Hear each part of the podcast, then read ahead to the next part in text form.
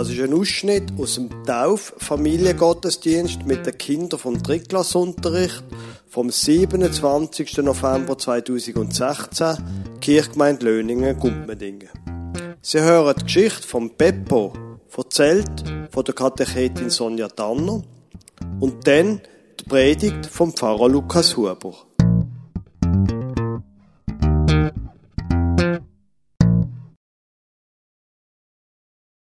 Alle Kinder sind in der Schule.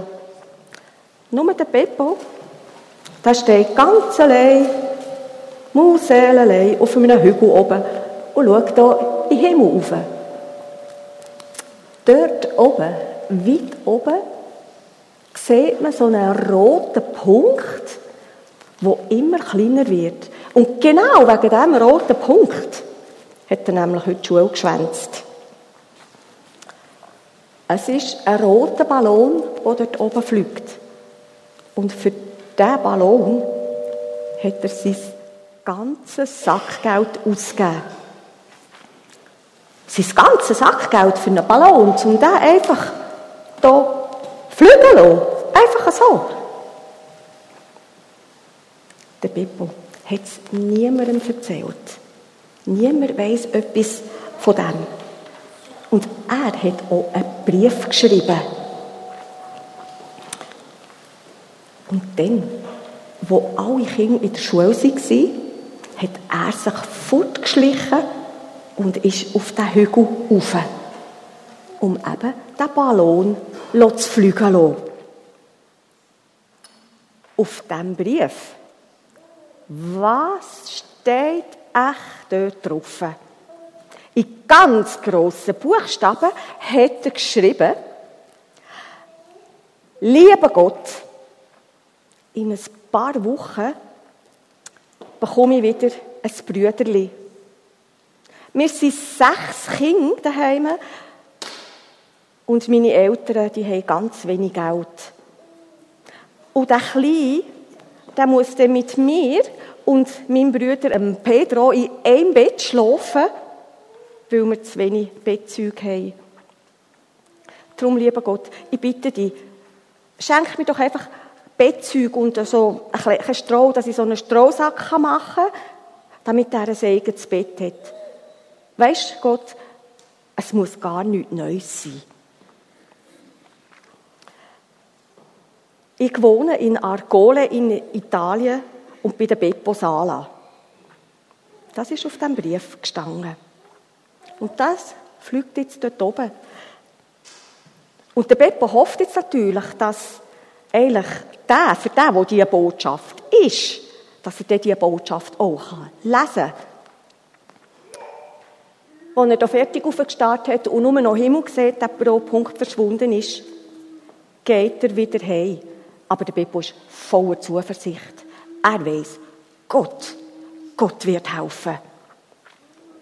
Und dann von das lange Warten an.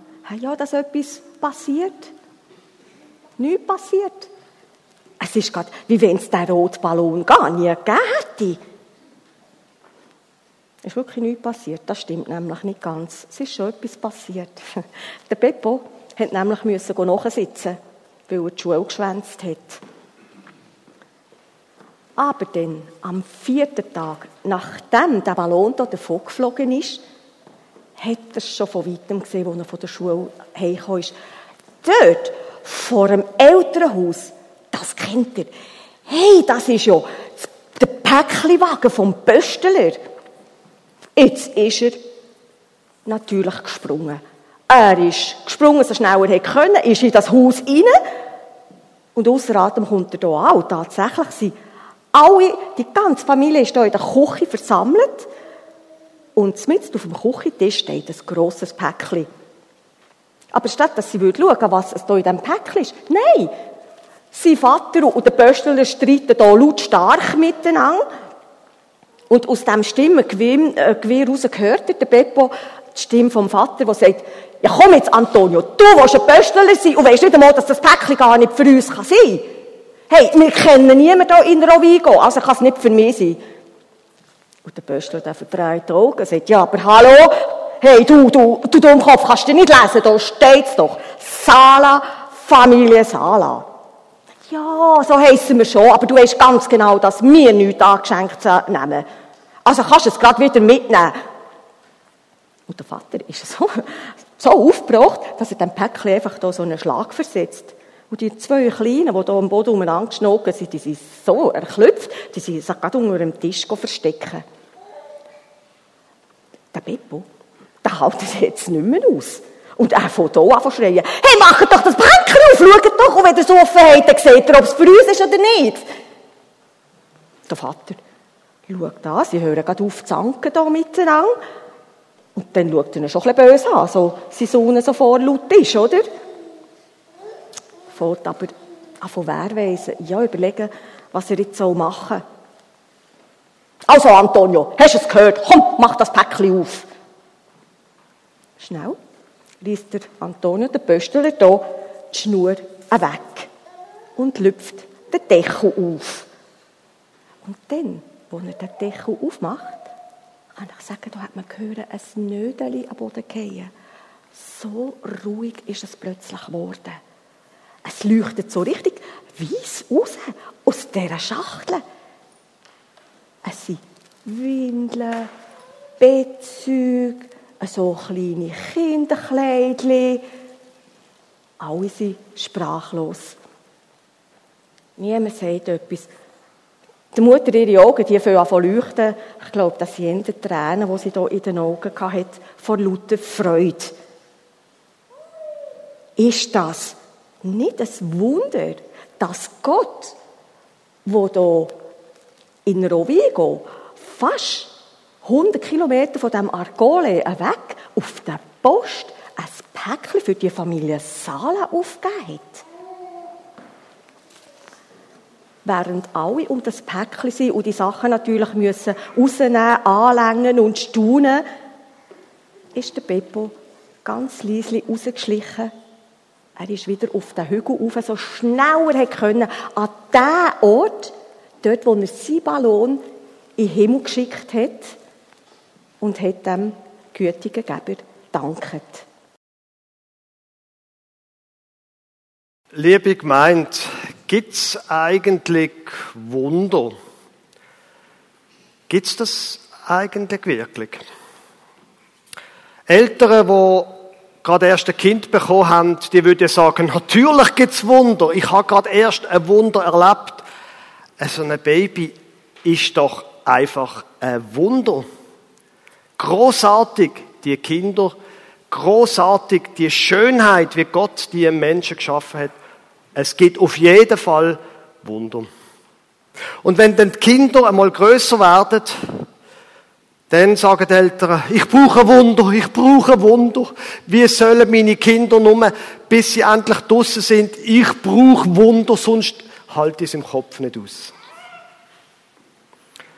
Gestern haben ganz sicher ganz viele Menschen um ein Wunder betet, dass sie im Lotto gewinnen. Und wie Sie vielleicht dann so gelesen haben, dass das äh, Gebet ist nicht in Erfüllung gegangen. Es hat nämlich niemand den Jackpot knackt. Gibt es eigentlich Wunder? Es gibt Menschen, die äh, haben da viele unverkrampftes Verhältnis zu dem, wo uns Erwachsene, uns, wo wir wissen, wie die Welt funktioniert, uns Menschen, die ein iPhone haben und ein Auto, Menschen, die viel ein unverkrampftes Verhältnis mit dem Thema haben. Aus unserer Jugendarbeit, nicht in Löningen, aber aus unserer Jugendarbeit habe ich gerade gestern zu oben eine Geschichte gehört. Da haben sie es unter den Jungen davon gehabt, wie das eigentlich sieht, ob Gott heute noch Wunder tut. Und es ist darum gegangen, dass Gott nicht alle Wünsche erfüllt und das Wunder nicht passiert, aber dass sicher ist, dass man kein Wunder erlebt, wenn man Gott nicht darum bittet. Und wie die Jungen halt gesehen sind, haben sie gedacht, ja komm, wir probieren es einfach mal aus. Und einer hat offenbar Knieweh gehabt und sie haben dann einfach mal bettet. Und wissen Sie, was passiert ist? Ich bin es medizinisch nicht nachschauen. Auf jeden Fall hat er nachher gesagt, hey, mein Knie tut im Fall wirklich nicht mehr weh. Jetzt weiß ich nicht, ob Sie so eine Geschichte glauben oder nicht. Die Geschichte von dem Beppo will ja wie eine Art das Thema Wunder ein bisschen erklären. dass es eine Art natürliche Erklärung gibt mit dem Ballon, dass da Gott versorgt hat. Es ist da um ein Kind gegangen, wo eben die Familie gesagt hat, ich brauche ein Wunder. Rund um Jesus in der Bibel, da gibt's ganz, ganz viel Wunder. Und die Menschen damals, die haben zwar noch kein Auto, noch kein iPhone gehabt, aber die sind nicht dümmer gesehen wie wir. Die haben auch einmal müssen denken, kann die Geschichte wahr sein? Aber vielleicht kann uns noch heute so eine Geschichte etwas sagen. Wenn wir uns Sorgen machen um unsere Kinder, vielleicht auch Sorgen machen um unser eigenes Leben. Wir lesen doch die einmal zusammen. Matthäus 14, 10 bis 17. Die Apostel, das sind Jünger, die Freunde von Jesus, kamen zurück und berichteten Jesus, was sie getan hatten. Darauf zog er sich mit ihnen in Richtung Bethsaida zurück. Sobald die Leute das merkten, folgten sie ihm. Jesus wies sie nicht ab, sondern sprach zu ihnen über das Kommen der Herrschaft Gottes und heilte alle, die Hilfe brauchten.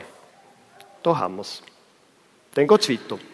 Darüber wurde es Abend und die Zwölf kamen und sagten zu ihm, schick doch die Leute weg, sie sollen in die Dörfer und Höfe ringsum gehen, damit sie dort übernachten können und etwas zu essen bekommen. Hier sind wir ja in einer ganz einsamen Gegend.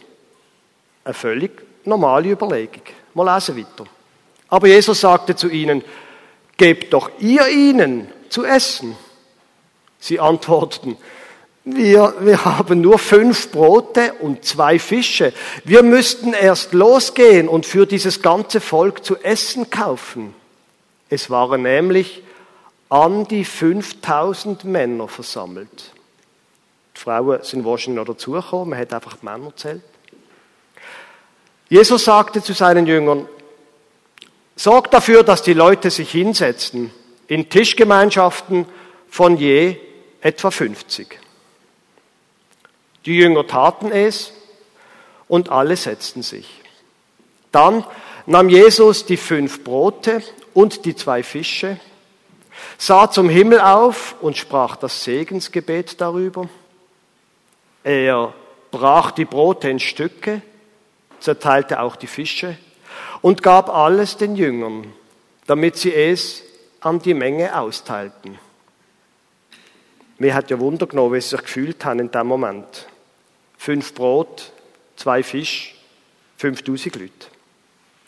Und die Leute aßen und wurden alle satt. Was sie an Brotstücken übrig ließen, wurde eingesammelt. Es waren zwölf volle Körbe. Ich weiß nicht, ob Sie an Wunder glauben. In der Geschichte passiert ein Wunder. Was ich Ihnen nur raten kann, egal ob Sie das glauben oder nicht, probieren Sie doch einmal das zu machen, was da Jesus macht. Haben Sie gut aufgepasst? Also, Sie haben irgendwie Sorgen um die Kinder. Sie haben Sorgen finanzieller Art, weil das Geld nicht langt, weil sie vielleicht irgendeine Schwierigkeit haben im Geschäft, was auch immer das es ist. Was macht da Jesus? Er hat das, was er genommen hat, Jesus nahm, die fünf Brote und die zwei Fische. Er hat das genommen, was er hat. Nicht mehr. Er hat nicht für 5000 Leute Essen gehabt. Er hat fünf Brote und zwei Fische gehabt. Er hat das genommen, was er hat. Und dann, Achtung, sprach das Segensgebet darüber. Er hat Gott dankt für das Wenige, was er hat. Das, was viel zu wenig ist. Das, was nie und nimmer wird lange. Er hat Gott für das dankt, was er hat und wo sie können.